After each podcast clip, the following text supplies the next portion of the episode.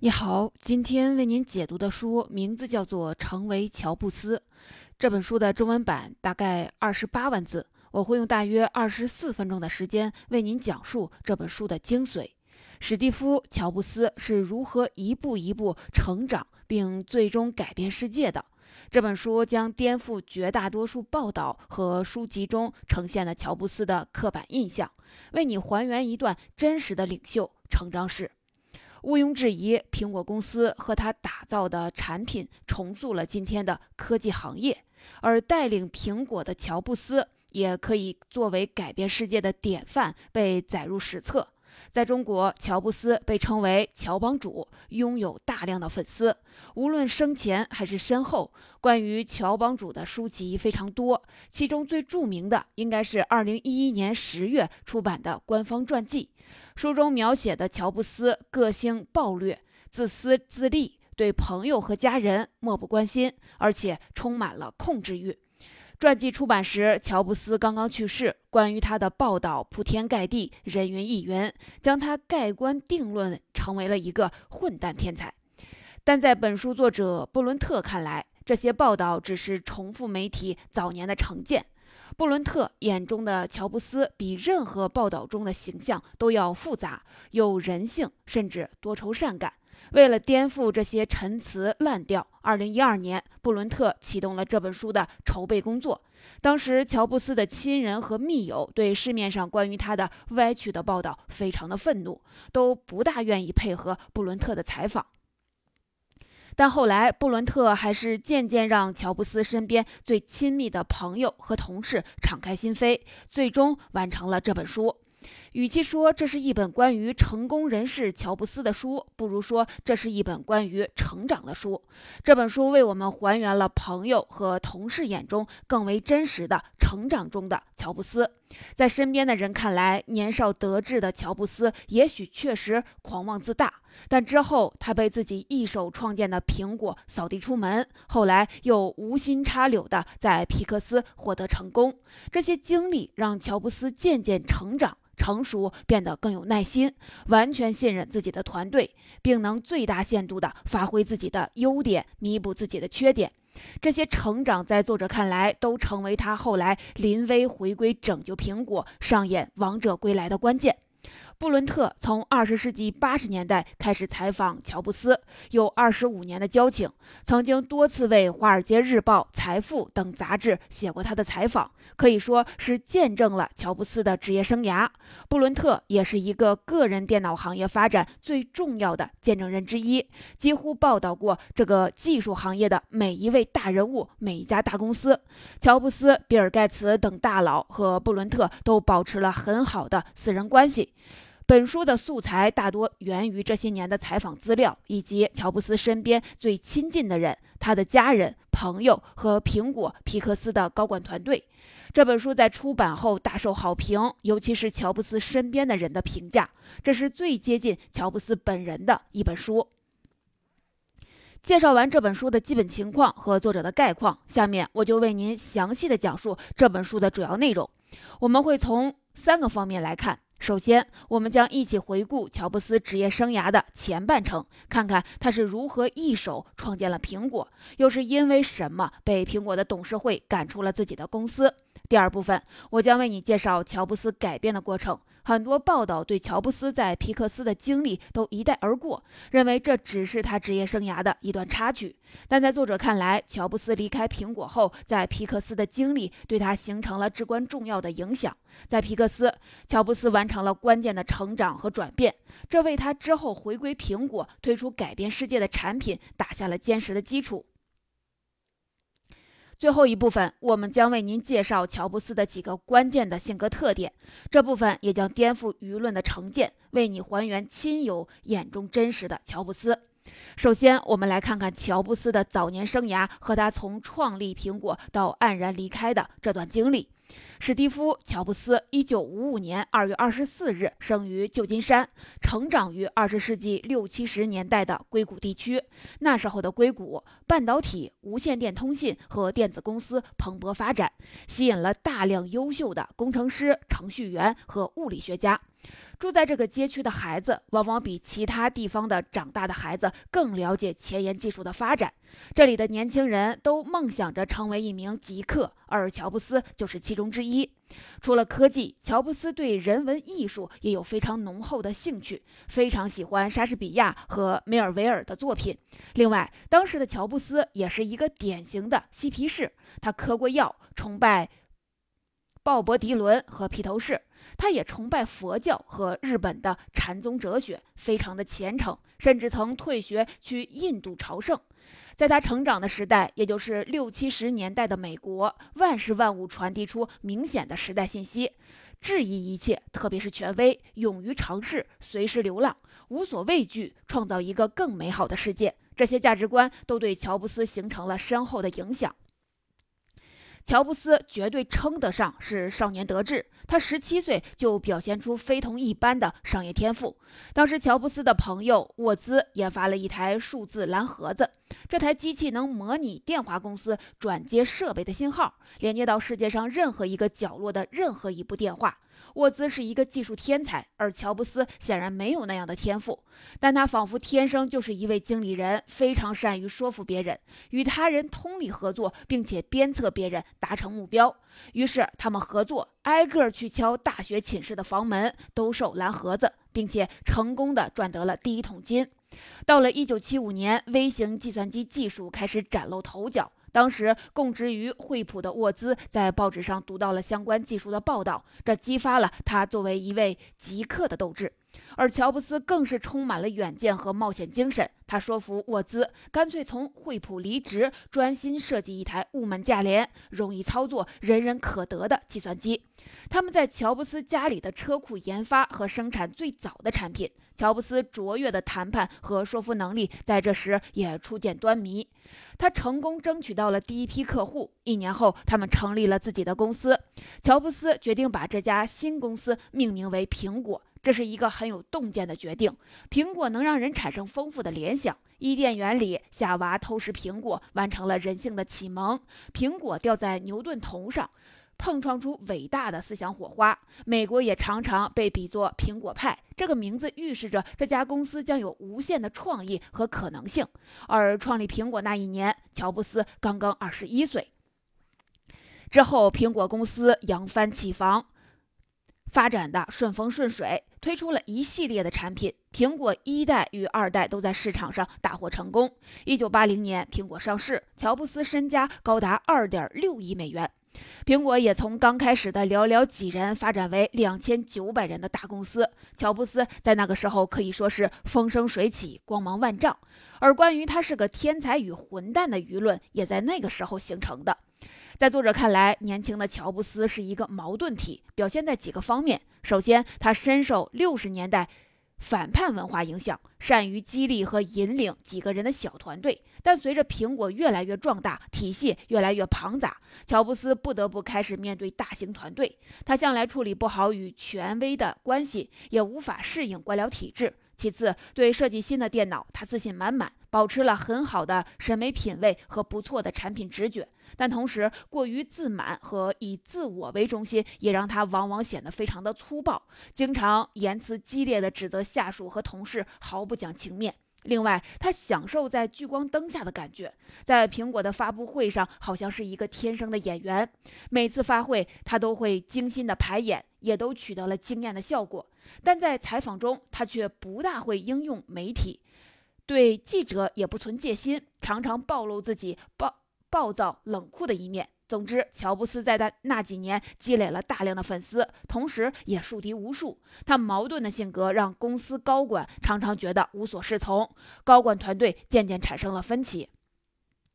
那时，苹果开始发展了多个产品，而自视甚高的乔布斯致力于推出一款颠覆性的电脑。他提出要独立带领一支队伍研发出新型的机型麦金塔，甚至干脆将自己的团队搬出苹果总部大楼，还在新的办公楼前竖起了一面海盗旗。为了让产品在外观上赏心悦目，乔布斯不惜牺牲了新机型的部分实用性。麦金塔发布时确实让用户眼前一亮，但新奇过后销量立刻的锐减。乔布斯遭遇了重大的滑铁卢，这让他在高管团队中丧失了人缘儿。他与自己亲自。邀请担任苹果 CEO 的斯卡利之间隔阂变得越来越深，而高管团队纷纷站在了斯卡利背后。1985年，乔布斯被撤掉了产品负责人的职务，只保留董事长的虚职，没有任何的实权。这种边缘化在当时的老员工看来是挖走了苹果的心脏，装上了一颗人工心脏。那时的苹果已经开始走下坡路，斯卡利想让公司更加的市场化，销售团队夺走了工程师的话语权，苹果开始屈从客户需求，从技术的引领者变为了市场的跟随者。苹果丢掉了乔布斯坚持的创新灵魂，公司变得越来越平庸。三十岁的乔布斯心灰意冷，最终离开了苹果。以上我们介绍了乔布斯职业生涯的前半程。在作者看来，那时的乔布斯还是一个大男孩，他渴望突破，具有很强的反叛精神，但他还没有成熟，拥有很多不切实际的幻想，无法驾驭一家大型的企业，也无法控制自己的暴躁和以自我为中心的缺点。如果故事到这里结束，那也不过是一个平庸的故事。而乔布斯传奇的精彩之处，恰恰在于他之后上演的《王者归来》。你你也许。会好奇，既然乔布斯这样的鲁莽暴躁、固执己见，他又是怎么实现逆袭，并最终带领苹果走向巅峰的呢？在作者看来，在乔布斯回归苹果时，他已经学会了如何发挥自己的优势，控制自己的缺点。下面我将为您介绍其他的转变过程。在关于乔布斯的其他书籍里，离开苹果后的经历只被当成他职业生涯的一段插曲，并没有引起他们的关注。但作者却认为，恰恰是这段经历让乔布斯转变和成长，并最终完成了逆袭，改变了世界。刚刚离开苹果时，乔布斯并没有意识到自己之前的问题。他很快创立了 Nest，并坚自己可以重新白手起家，为电脑产业打造下一代核心产品。然而，负气出走的乔布斯在 Nest 的管理上继续接二连三的出错，甚至在作者看来，逃离苹果后的乔布斯脱离了束缚，凭借着自己的阴暗面发展到了极致。比如，他对于无伤大雅的小细节追求令人发指的完美主义，在管理上又轻浮专横，不善于分析所处的行业。作者认为，那时的乔布斯心中有强烈的报复心理，对于自己的弱点却一无所知。他太关注自己，没有意识到苹果的成功是依赖于对时机的把握，还有其他人的贡献。当时有位记者这样评价他。他表现出很多小孩子才有的特点。如果瞧不上周围的人，他就会用很粗鲁的方式炫耀自己的智慧，不会圆滑地处理人际关系。如果对一件事不感兴趣，他会不加掩饰地表现出厌倦和烦躁，就好像一个六年级的学生迫不及待地等待着下课。乔布斯从苹果带来了五位核心成员，六年后，他们都受不了乔布斯的任性，离开了 Nest。也许恰恰是因为乔布斯太想借由奈斯特打一个漂亮的翻身仗，用力过猛，反而导致了奈斯特失败。而在他创立 Nest 的同一年，无心插柳投资的皮克斯却最终大获成功。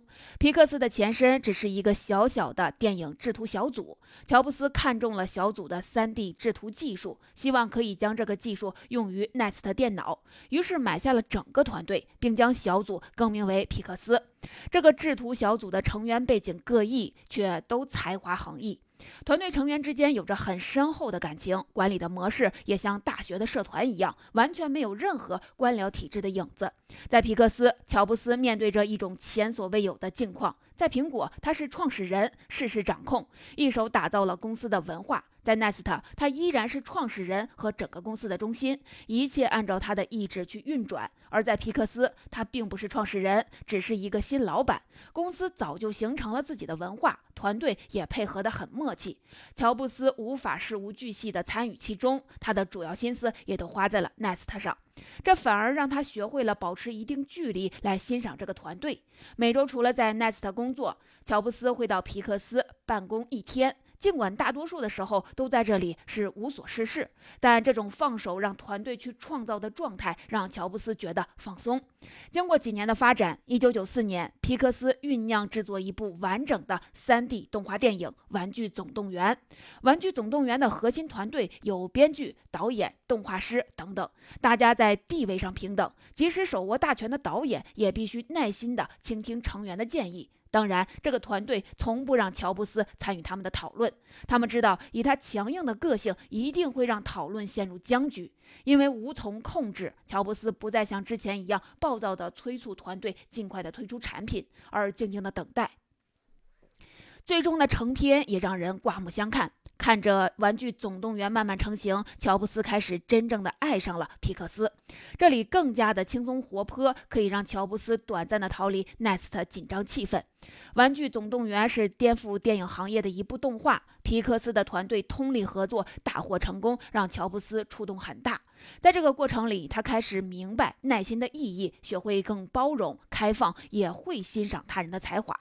对这些变化，乔布斯自己并没有意识到，但皮克斯的核心成员埃德这样评价：“我看到乔布斯尝试改变自己，但他不像别人会表达出来，也不和别人交流他的改变。他的梦想是改变世界，不太会反省自身的变化。”那时，苹果正一步一步地没落下去。被放逐了十多年的乔布斯，像一个恨铁不成钢的父亲，在一旁暗自地观察着自己的孩子。他对苹果的感情是无法割舍的。离开苹果的十年里，乔布斯一直保留着苹果的股票。一九九六年，不知道是不是为了拯救 Nest，乔布斯将 Nest 卖给苹果，获得大部分苹果的股票，这开启了他的回归之路。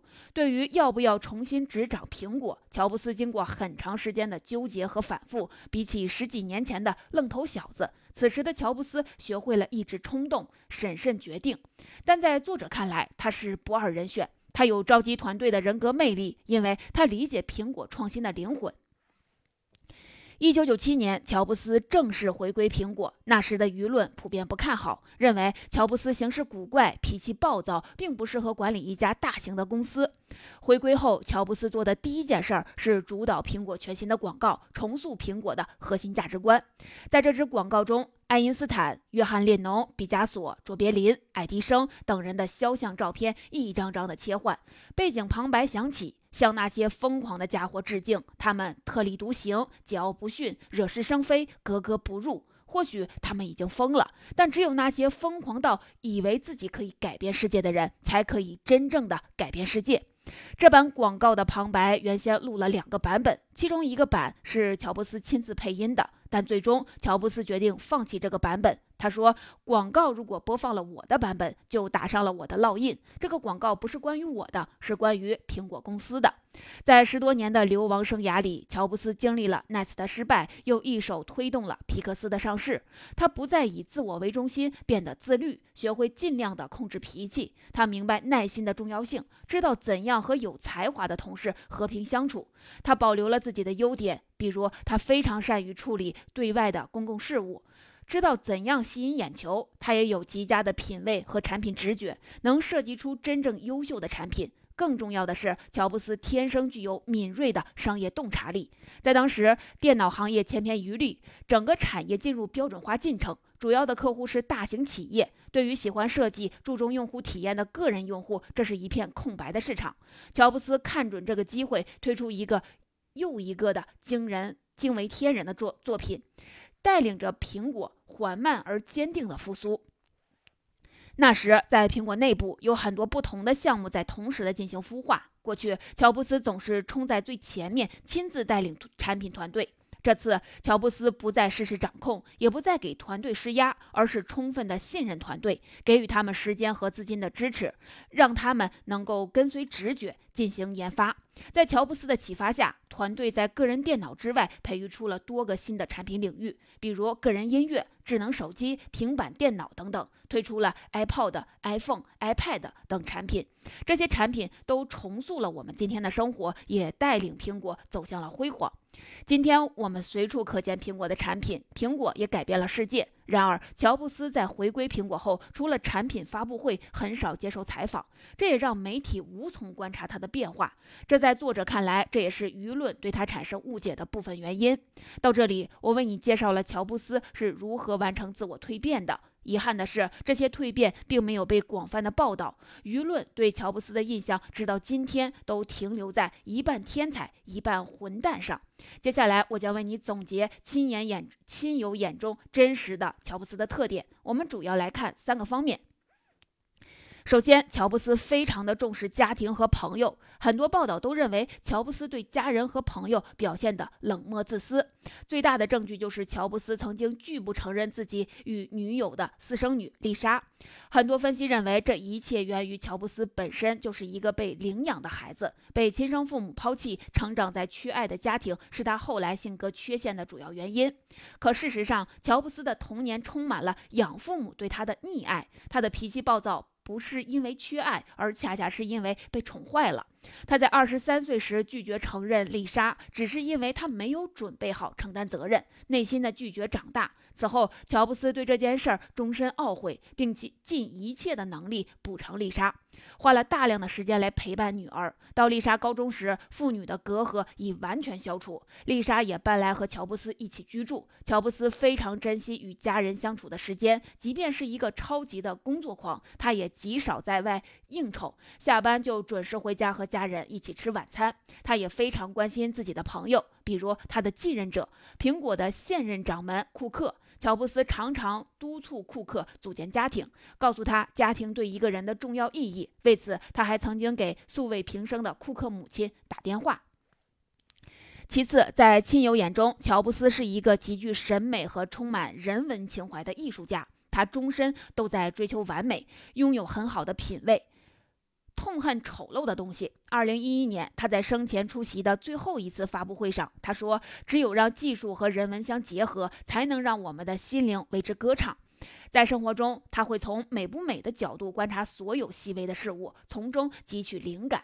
比如，乔布斯和太太劳拉在意大利和法国度假时，他会拉着劳拉去逛各种各样的奢侈品店。在劳拉埋头血拼时，乔布斯会观察店内的装潢、自然光和人造光是怎样配合的，拱顶和阶梯是怎么设计的，大理石和木头是怎么搭配的。他还会拉着和店员聊天，问一堆的问题：为什么店里的货柜那么少？店里的客流量如何？他把从奢侈品店获得的灵感用于设计苹果的专卖店。